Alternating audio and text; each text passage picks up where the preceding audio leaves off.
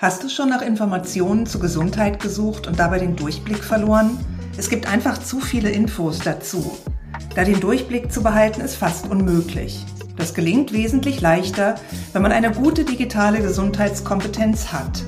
Und genau diese Kompetenz vermittelt Durchblickt, ein Präventionsprogramm der Barmer. Durchblickt fördert die digitale Gesundheitskompetenz in Schulen und adressiert Schülerinnen und Schüler, deren Lehrkräfte sowie Eltern.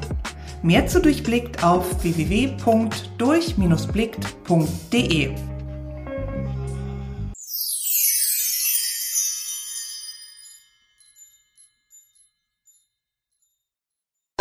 Prominente für Bildung, der Podcast, der Bildung wieder sichtbar macht. Mit prominenten Gästen spreche ich über Schule, Bildungspolitik und darüber, welche Fähigkeiten unsere Kinder für ihre Zukunft wirklich brauchen.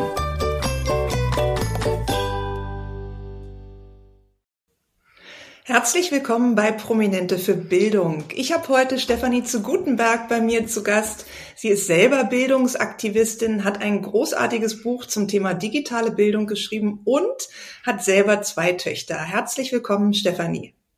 Vielen Dank, Jula. Ich freue mich riesig bei dir zu sein heute. Danke, dass du dir die Zeit genommen hast. Ich weiß, dass du gerade in letzter Zeit noch mit der Promo deines Buches sehr beschäftigt warst. Da sprechen wir dann auch noch mal drüber, weil das für mich eine klare Leseempfehlung ist für alle Eltern und ja, digital interessierte und auch noch nicht interessierte Menschen. Mhm. Aber zunächst würde mich erstmal interessieren, deine beiden Töchter Anna und Mathilda sind ja jetzt schon Anfang 20 und haben somit die Schule hinter sich gelassen. Wie ja. kommt es denn, dass du dich immer noch so für das Thema Bildung stark machst?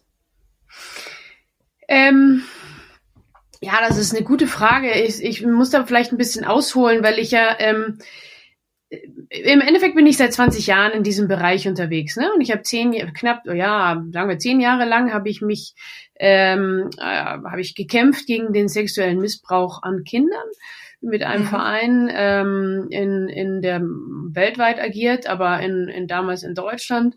Und wir haben uns eben zur, zur unsere Maßgabe war, alles zu bekämpfen, was über die digitalen Medien daherkommt. Also Kinderpornografie, mhm. äh, Menschenhandel, äh, Online-Anmache, also diese ganzen, diese ganzen sehr, sehr, sehr, sehr dunklen Themen.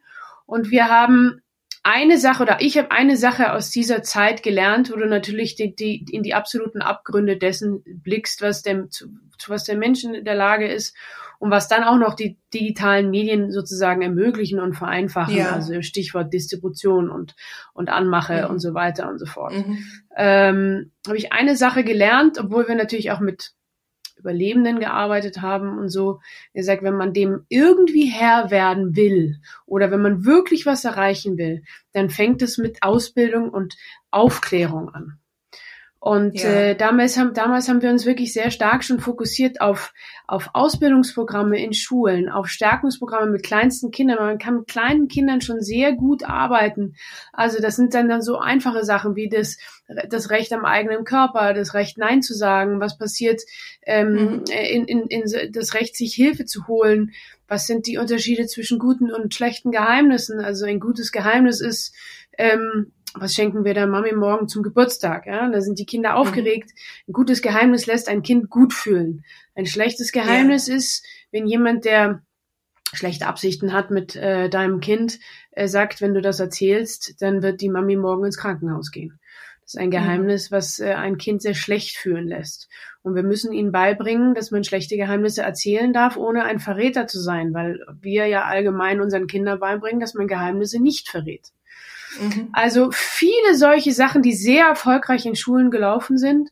Und damals habe ich schon gesehen, okay, der einzige Weg ist sozusagen nicht nur die Kinder, sondern natürlich auch die Erwachsenen drumherum, um das Thema ähm, dem sexuellen Missbrauch und diese ganzen Themen drumherum auszubilden, aufzuklären. Das ging natürlich in Richtung äh, Polizei, das Richtung Strafverfolgungsbehörden.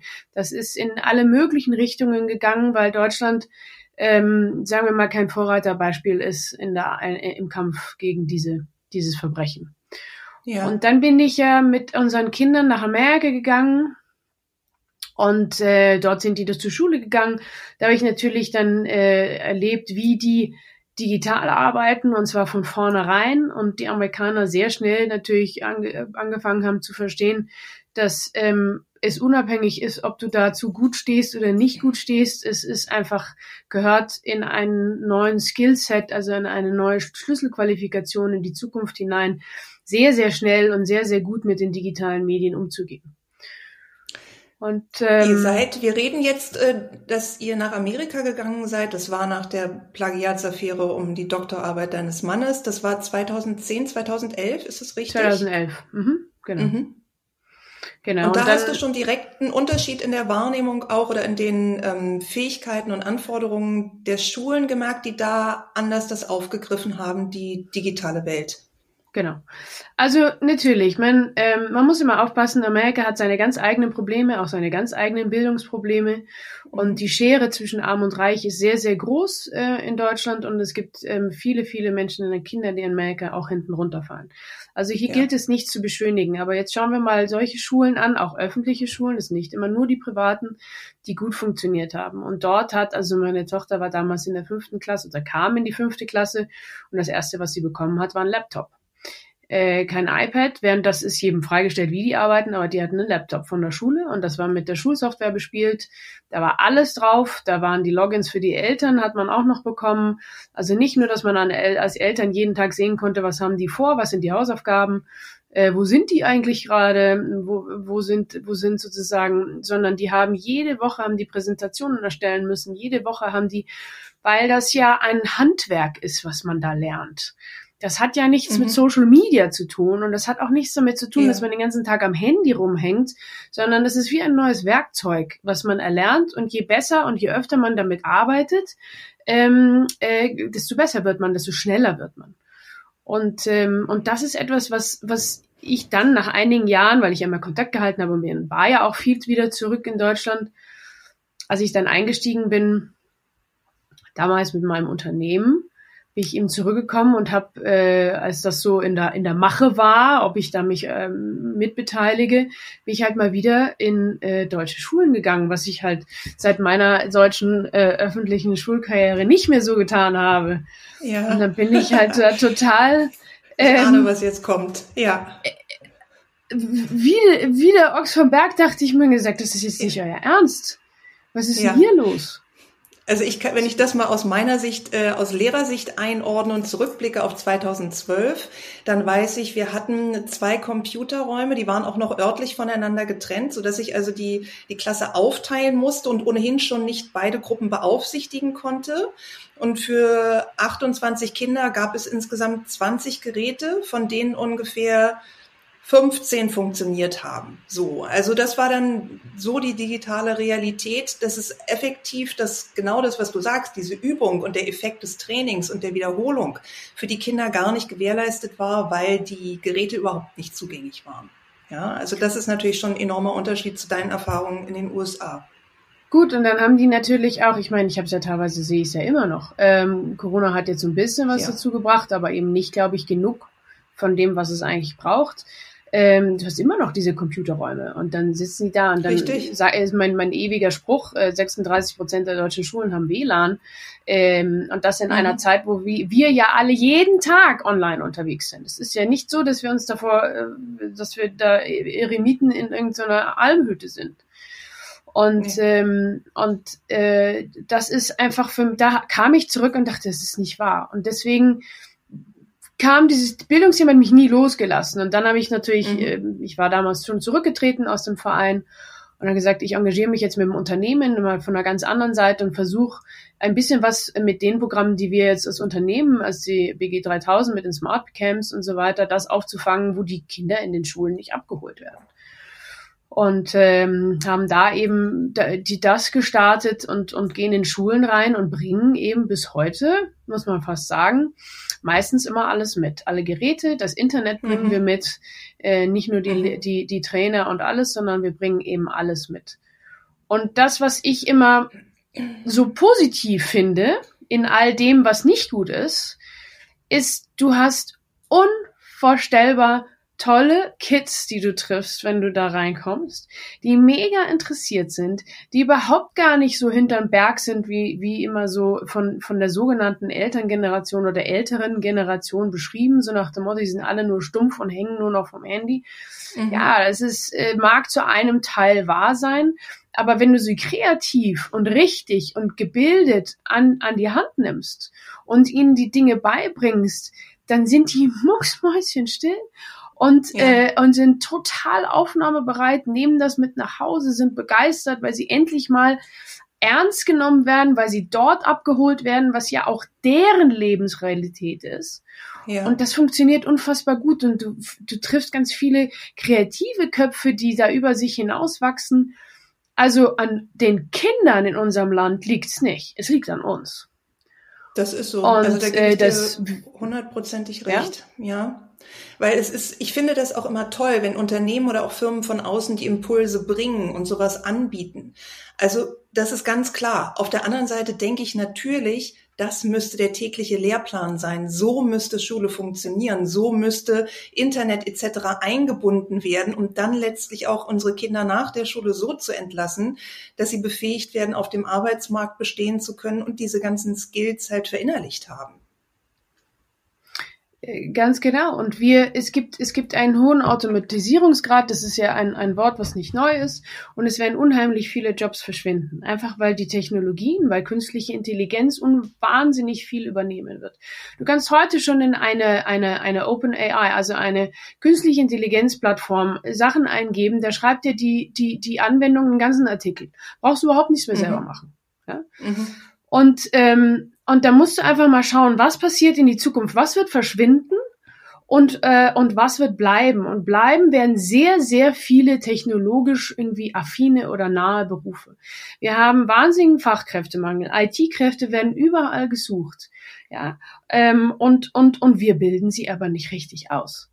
Das heißt, wir nehmen, was du gerade richtig gesagt hast, wir berauben ihnen die Chance und die Möglichkeit, fit zu werden für eine Zukunft, die ganz anders aussieht als zu der Zeit, als wir in die Schule gegangen sind.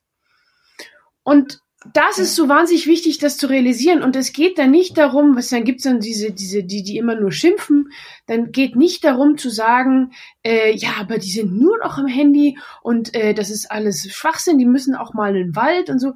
Ja, Nona, nee, die müssen auch lesen und schreiben äh, lernen und die müssen all das, die müssen, sollen Freunde haben, die müssen ein ganz wichtiges Sozialleben haben. Wir sind und bleiben Menschen. Und diese Struktur verändert sich nicht. Sie hat sich tausende von Jahren nicht verändert. Wir haben nur einen neuen Werkzeugkasten dazu. Und wenn wir sagen, nee, wir glauben, das geht A vorbei, was natürlich äh, sagt ja keiner mehr, aber das Nicht war die Ursprungsidee, ja. oder wir kommen da irgendwie drum rum, dann machen wir einen massiven Fehler.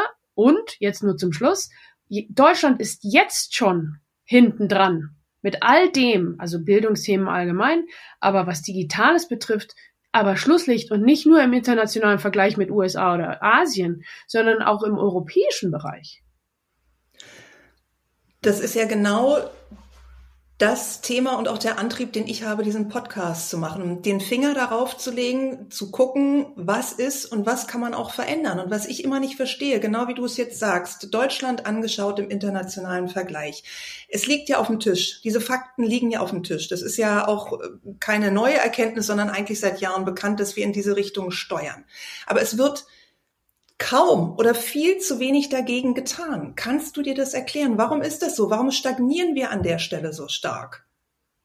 Also ich glaube, wir haben, ich, also ich denke immer, wir haben ein paar, paar Aspekte damit. Also das Thema Bildung an sich äh, ist ja irgendwie auf dem Backburner, weil also wir sind a wahnsinnig verwöhnt. Also wir haben uns jahrelang darauf ausgeruht, dass wir ursprünglich mal, das ist aber schon eine Weile her, ein sehr, sehr ja. gutes Bildungssystem hatten, mit einem, was ich großartig finde für Deutschland, was wir aber momentan mit Füßen treten, nämlich mit der Maxime zu sagen, Bildung für alle, sprich jedes Kind, egal von welchem sozioökonomischen Hintergrund, hat in Deutschland die Chance auf eine Bildung und damit die Chance auf eine eigene und gute Karriere und vielleicht ein besseres Leben. Dadurch, ja. dass wir die neuen Zeiten, dass wir keine Lehrpläne angepasst haben, dass wir Lehrerausbildungen nicht reformiert haben, dass wir nichts an die Neuzeit angepasst haben und das nicht erst seit vorgestern oder kurz vor Corona, sondern ungefähr schon seit 20 Jahren, ähm, treten wir das mit Füßen. Weil was passiert jetzt, brauche ich dir gar nicht erzählen, hast du in Deutschland das, was international schon viel mehr passiert. Die Leute, die sich leisten können, schicken ihre Kinder auf Privatschulen und die anderen, die sich nicht leisten können, da fallen ganz viele hinten runter. Und dabei müsste das so gar nicht sein. Dazu kommt, um zurück zu deiner Frage zu kommen, ihr sagt, ja, Bildung, damit gewinnst du keine Wahl. Weil äh, in vier Jahren ja, äh, Bildung verändert sich Wahrheit, nicht in anderthalb Jahren. Ja. Mhm. ja. Und ich sage das ungern, aber genau so ist es. Damit kennst, gewinnst du keine Wahl, weil vier Jahre lang, da macht einer irgendwas, dann werden, kommen die Nächsten, der schafft das wieder ab, ist denen total egal. Die Menschen, die heutzutage hauptsächlich zur Wahl gehen, haben meistens mit Bildung wenig am Hut. Weil die Eltern haben eh meistens eine Doppelbelastung mit Kindern und äh, die, die, wenn die überhaupt noch zur Wahl gehen, fühlen sie sich wahrscheinlich selten abgeholt äh, und haben gar, kein, gar keine Kraft, da, da äh, wahnsinnig Druck zu machen. Also sprich, es fehlt auch Druck auf die Politik zu sagen, wenn, ja. wenn, wenn die Deutschen da nicht hinterher sind, dann müssen wir das doch gar nicht so besonders machen, wo es ja eigentlich ursprünglich eh alles so gut lief. Ja, es war und, einmal. Ne? Ähm, das sind ja Geschichten von vorgestern, genau. dass es gut gelaufen ist. Das muss man ganz klar sagen.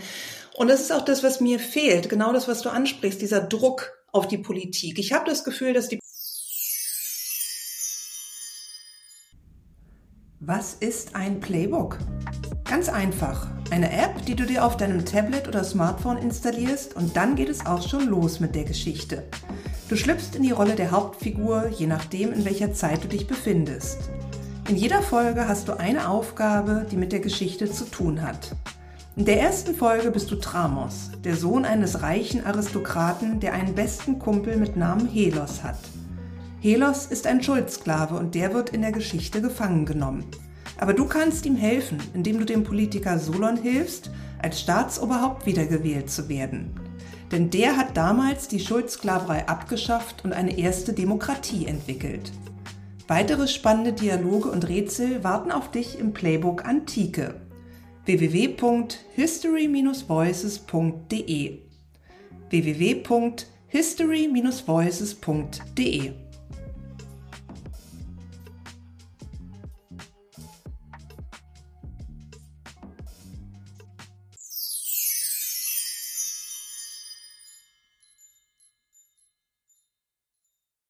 Politik sich da sehr komfortabel äh, eingepegelt hat auf einem Stand, der unterdurchschnittlich ist, aber so weiterhin gefahren wird, gerade in der Bildungspolitik.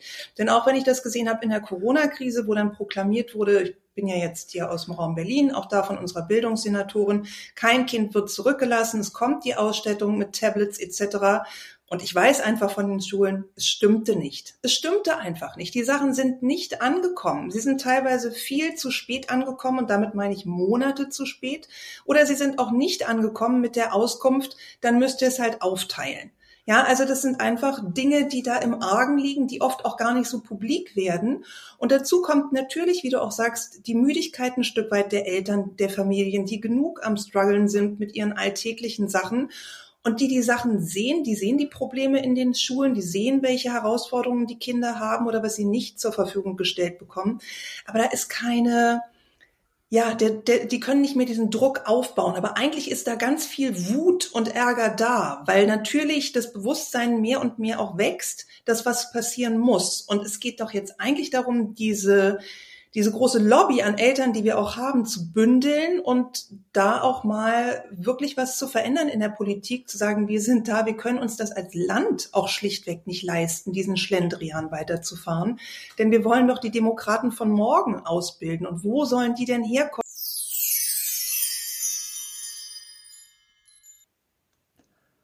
Auch wenn digitale Gesundheitskompetenz sehr abstrakt und theoretisch klingt, verwenden wir sie täglich. Digitale Gesundheitskompetenz bedeutet zusammengefasst, Informationen zur Gesundheit suchen, finden, bewerten und für die eigene Gesundheit anwenden zu können. Darum hat die Barmer das Präventionsprogramm Durchblickt ins Leben gerufen und begleitet Schülerinnen und Schüler, Eltern sowie Lehrkräfte, die eigene digitale Gesundheitskompetenz zu stärken und zu fördern. Dafür finden Eltern Webinare mit Fachexpertinnen und Experten. Lehrkräfte haben nach kostenfreier Registrierung Zugriff auf eine Vielzahl von modern gestalteten Unterrichtsmaterialien mit Startervideos, die von Botschafterinnen und Botschaftern aus der Social-Media-Welt der Jugendlichen bekannt sind. Außerdem können Lehrkräfte an den kostenfreien Fortbildungen teilnehmen und damit ihre Schule auszeichnen. Für alle gibt es zudem passende und alltagsnahe Artikel, um digitale Gesundheitskompetenz besser greifen zu können. Einfach kostenfrei registrieren und auf alles Zugriff haben. www.durch-blick.de slash Registrierung www.durch-blick.de slash Registrierung.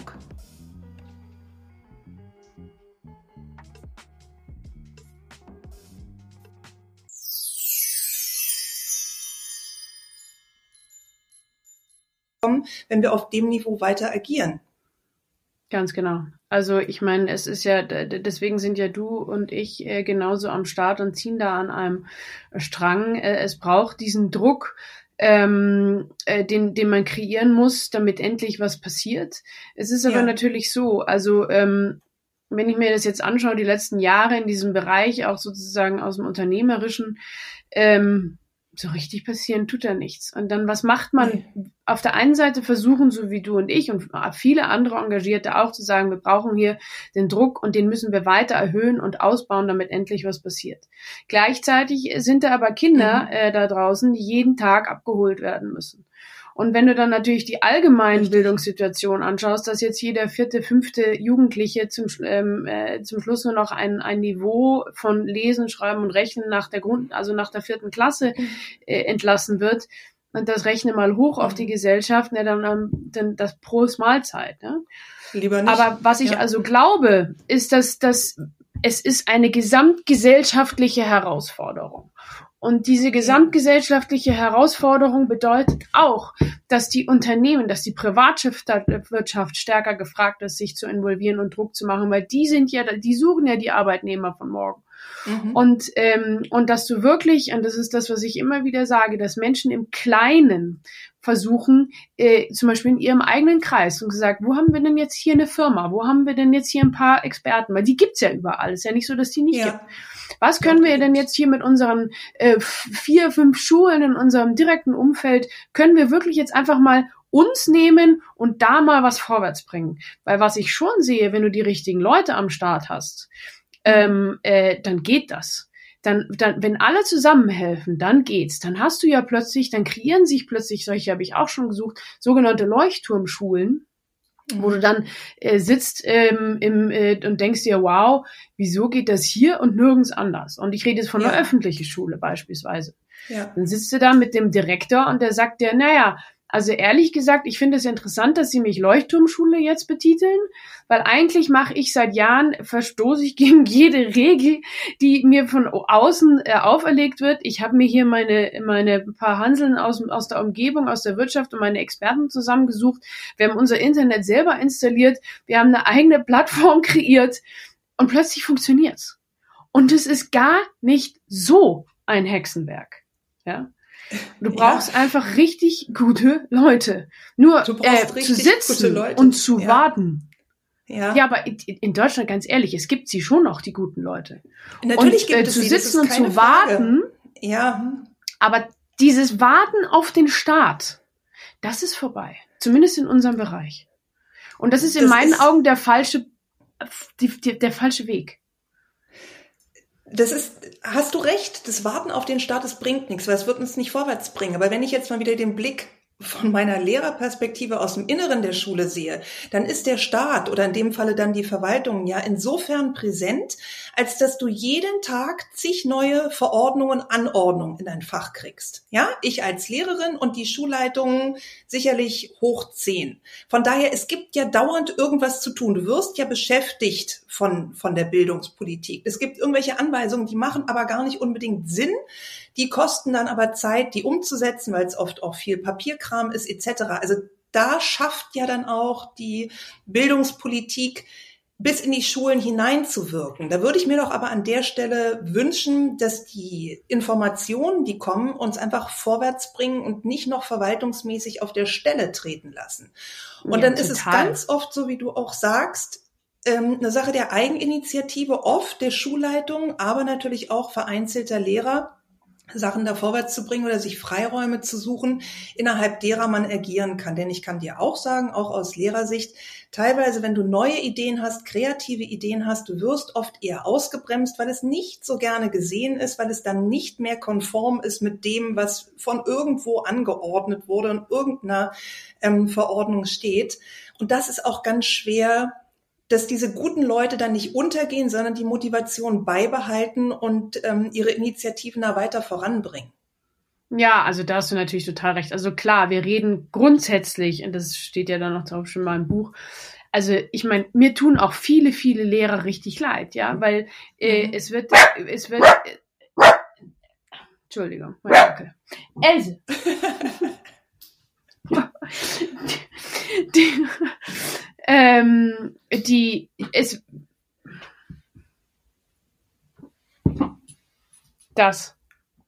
Das, wie heißt der? Else, das ist die Else. Else. Oh, ich hatte mal früher eine kleine Eike. Ich bin auch ein Rauhardackel-Fan. Also Else darf sich ruhig gern bemerkbar machen. Else hat auch ihre Meinung. Gut so.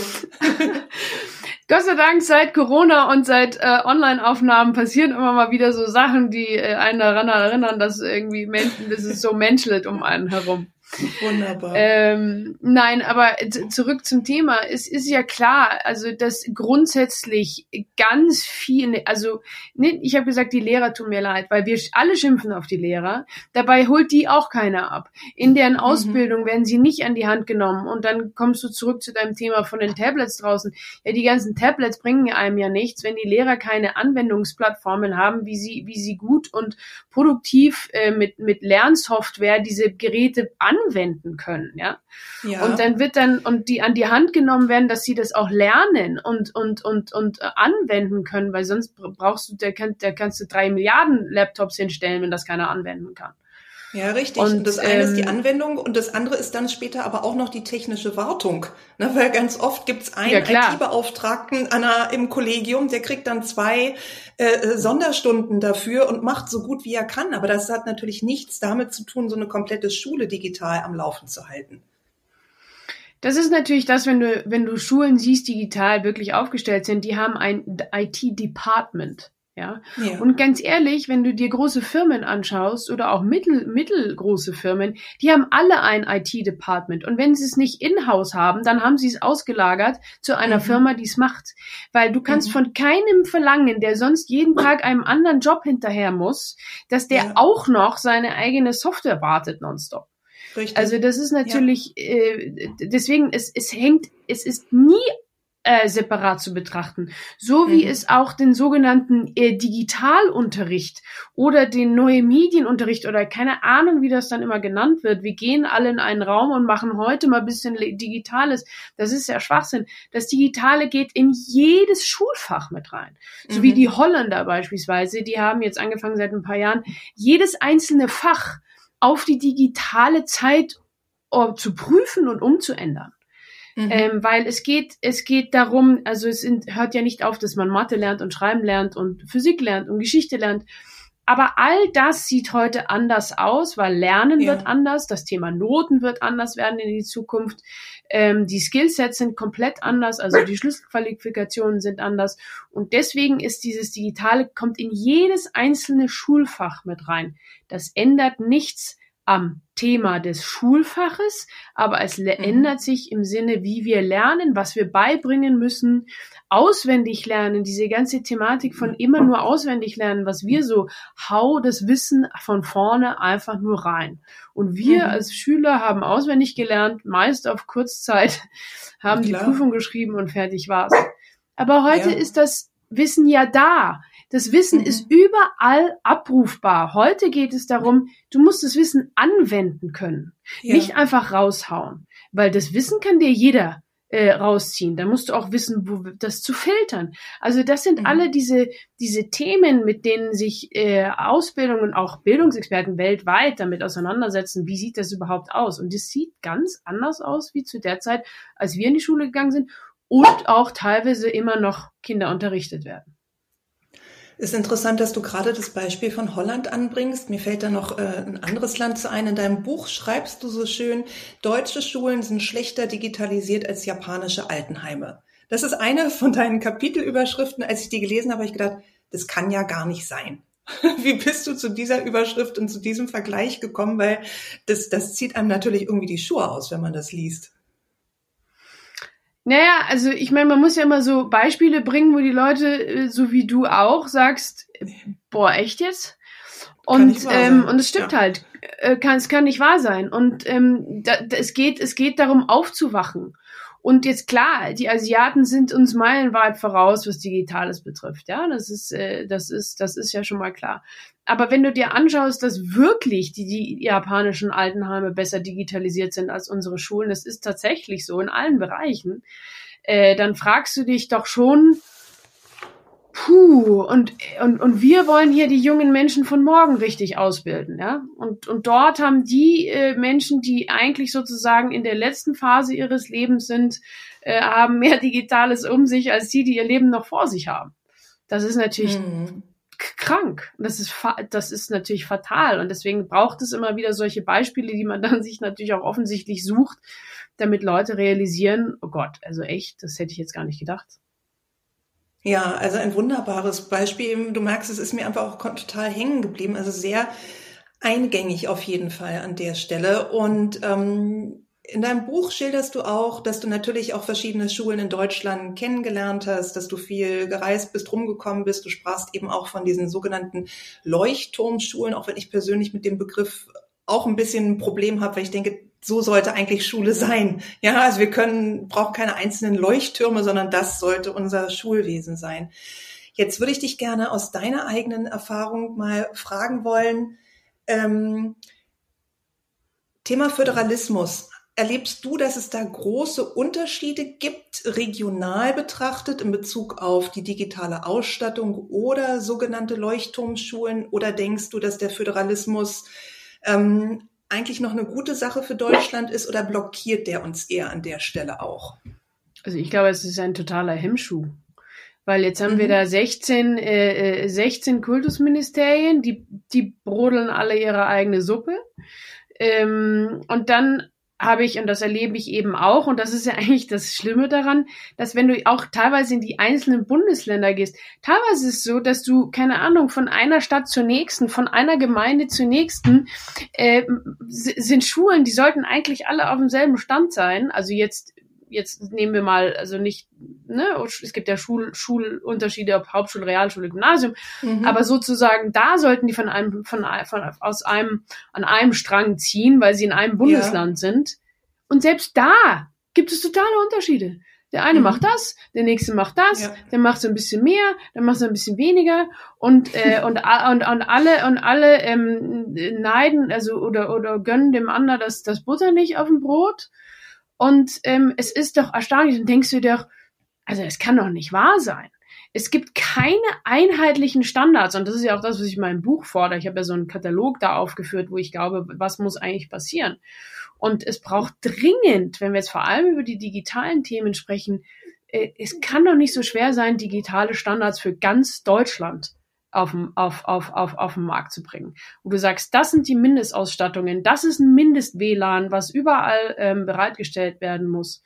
Ähm, aber solange du natürlich so viele Akteure äh, am Start hast, die alle ihre eigenen Interessen ja. und ihre eigenen Machtspielchen äh, spielen, ja, da wird wenig Richtig. Mhm. Ja. Mhm. Mhm. Also es ist ein, es ist also ein Hemmschuh und ich glaube, das, das braucht man wahrscheinlich nicht immer zu diskutieren. Ja, das ist interessant, weil ich war ähm, Anfang Dezember in Berlin beim Tag der Bildung und das war eine interessante Veranstaltung von Lehrkräften, aber auch von Unternehmen, so alle, die im Bildungsbereich tätig sind. Und da ging es auch bei einer Diskussion so in Richtung Föderalismus und die wurde aber direkt abgewürgt im Sinne von, da brauchen wir gar nicht drüber reden, das wird sich eh nie ändern.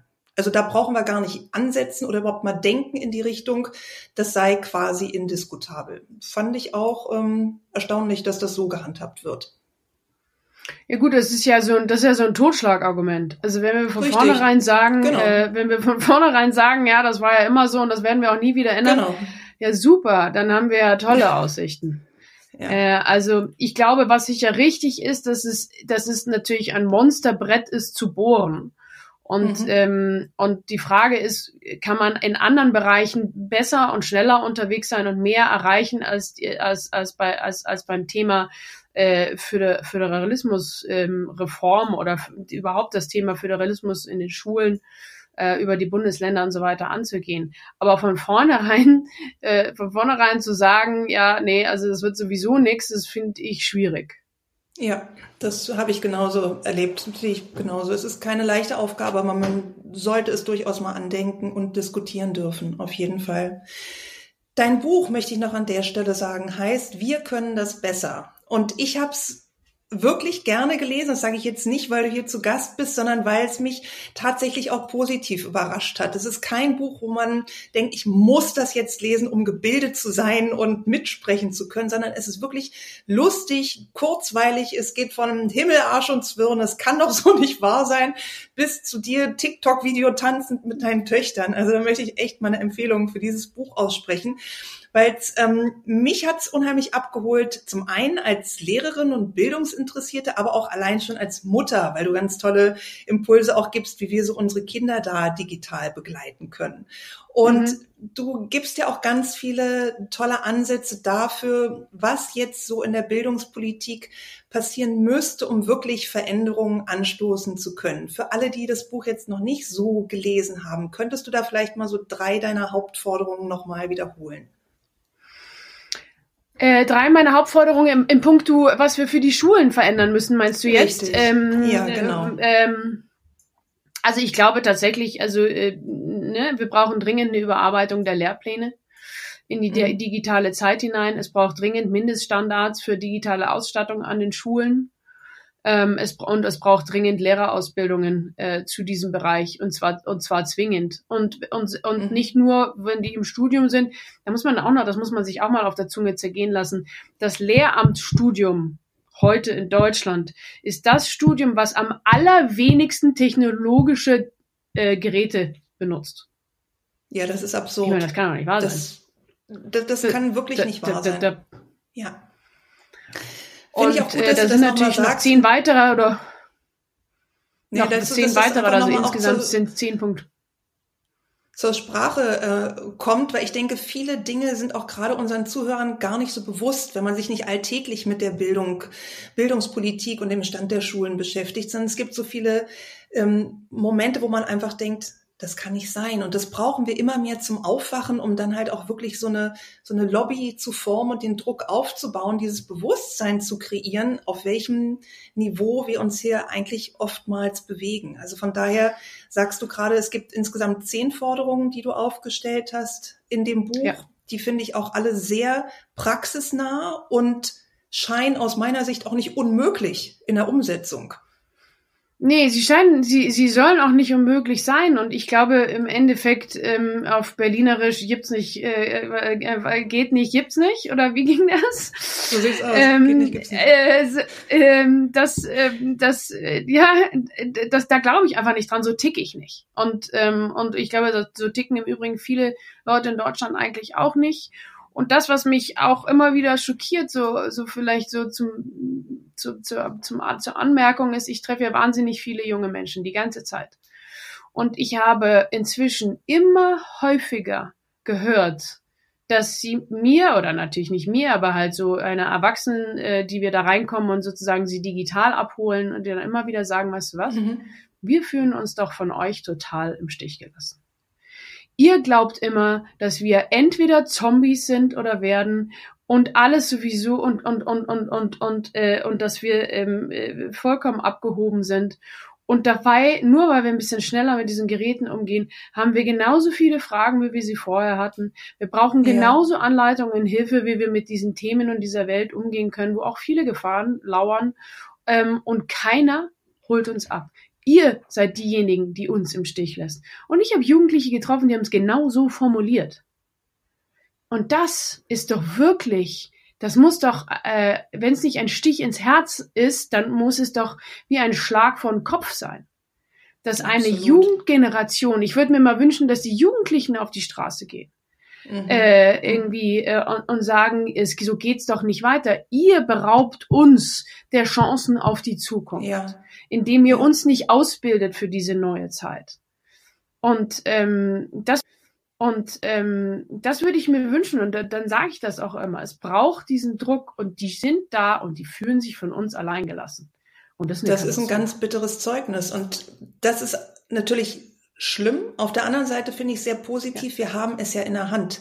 Wir haben es tagtäglich in der Hand, daran was, was zu verändern. Wir als Eltern von zu Hause, Lehrer, die uns zuhören, wirklich Eigeninitiative zu entwickeln. Der Bedarf ist da. Meine Tochter ist selber 17, ist auf dem Weg zum Abitur und die erlebt das ganz genauso. Die hätte auch einen großen Bedarf an viel Input, an Informationen rund um Handy und Co. Also von daher, wir müssen schauen, denke ich, dass wir wirklich diesen Druck aufbauen können, dass wir uns sammeln können und dann für die Kinder, die jeden Tag noch in großen Teilen ein veraltetes Schulsystem besuchen, da wirklich positive Veränderungen erreichen können.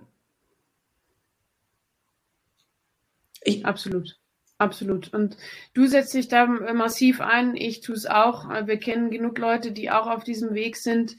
Und, ähm, und irgendwie muss man die Jugendlichen auch noch dazu ja. bringen, ähm, äh, vielleicht ja. lauter zu werden. Also dieser öffentliche Druck, äh, da endlich was zu verändern. Und ähm, eben, was ich ja auch sage, ich habe immer das Gefühl, dass jede, äh, Groß, jedes Großbauprojekt in jedem Ministerium zielt mehr als jedes mhm. einzelne Kind in Deutschland. Äh, dabei sind die gut ausgebildeten Leute das Einzige, was Deutschland erfolgreich gemacht hat. Wir haben keine natürlichen Ressourcen, äh, sehen wir jetzt ganz bitter äh, seit der aktuellen mhm. Krise, in der wir leben.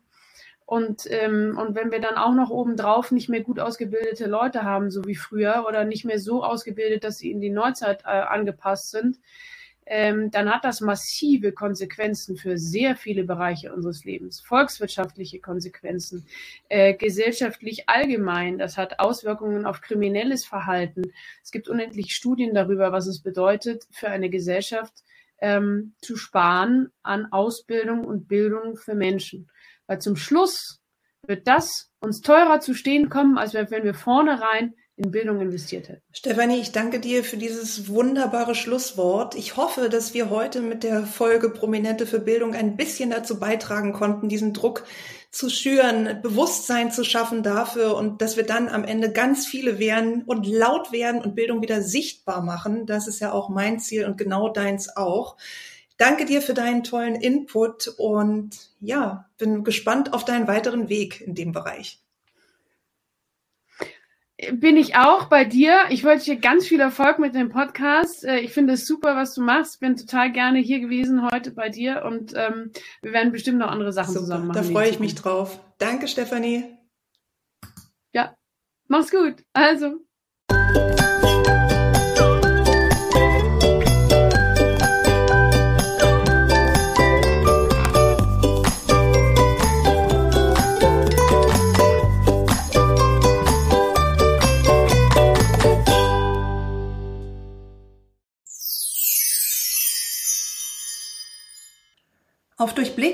Schülerinnen und Schüler, Lehrkräfte sowie Eltern alltagsnahe Inhalte zur digitalen Gesundheitskompetenz. Lehrkräften stehen kostenfreie Unterrichtsmaterialien mit modernen Startervideos für eine mühelose Integration in den Unterricht zur Verfügung. Zudem finden regelmäßig Fortbildungen statt mit Möglichkeit zur Auszeichnung ihrer Schule. Eltern können an kostenfreien Webinaren teilnehmen, in denen ein Austausch mit Fachexpertinnen und Experten gegeben ist. Schülerinnen sowie Schüler finden spannende Artikel, die sie für den Alltag mit Gesundheitsinformationen sensibilisieren. Alles kostenfrei unter www.durch-blick.de und natürlich direkt zum Klicken in den Show Notes dieser Episode.